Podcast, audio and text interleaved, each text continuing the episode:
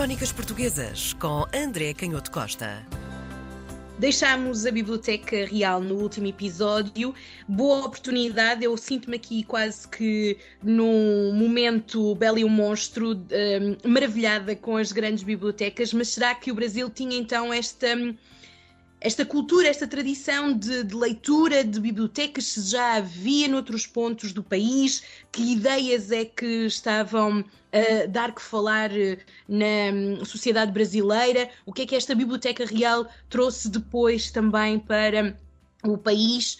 Uh, André, como é que nós podemos então olhar para os hábitos de leitura e aqui este cenário? Havia mais bibliotecas, haviam mais ideias a circular no Brasil? Excelente questão. De facto, quando nós acompanhamos a biblioteca real e, e, vimos os diferentes passos, que não foi um percurso fácil, foi um percurso atribulado, mas quando nós acompanhamos essa biblioteca uh, fundada no, no, Rio de Janeiro, um, às vezes tendemos a esquecer que há uma outra realidade muito complexa e uma parte dessa realidade uh, do território uh, brasileiro, que estava sob dependência da coroa de Portugal nessa época, tinha um grau de urbanização, se comparado, por exemplo, com, com algumas das cidades do Reino de Portugal, muito assinalável.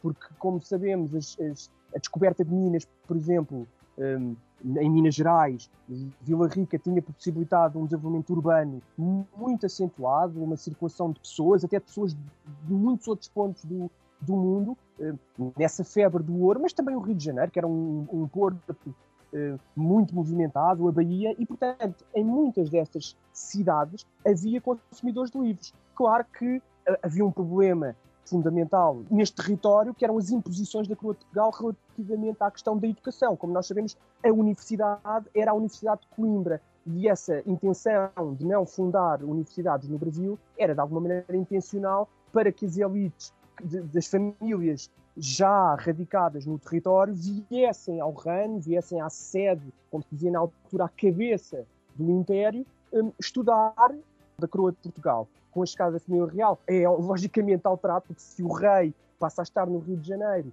essa abertura dos portos tem que ser imediata, é completamente diferente a forma como o território se começa a relacionar e isso também aproxima o comércio de livros e acentua muito a circulação de livros, muitos deles proibidos, porque com, com essa intensificação das ligações internacionais também começa a ser muito mais fácil fazer chegar livros. De qualquer das maneiras, estes livros já circulavam. E quando nós olhamos para as bibliotecas e para, e para o consumo de livros no Brasil, em muitas dessas cidades, nós vamos encontrar, fossem advogados em Paracatu, fossem professores de medicina na Bahia, fossem boticários do Maranhão, muitos deles tinham bibliotecas consideráveis tinham, uh, podiam ter bibliotecas com 270 títulos e mais de 800, 800 volumes, o que para um, um, proprietário individual no fim do século XVIII era considerável. E, portanto, nós vamos encontrar padres, professores, cirurgiões, até alfaiates que são detentores de bibliotecas muito importantes. E bibliotecas onde nós vamos descobrir livros, enfim, cujo conteúdo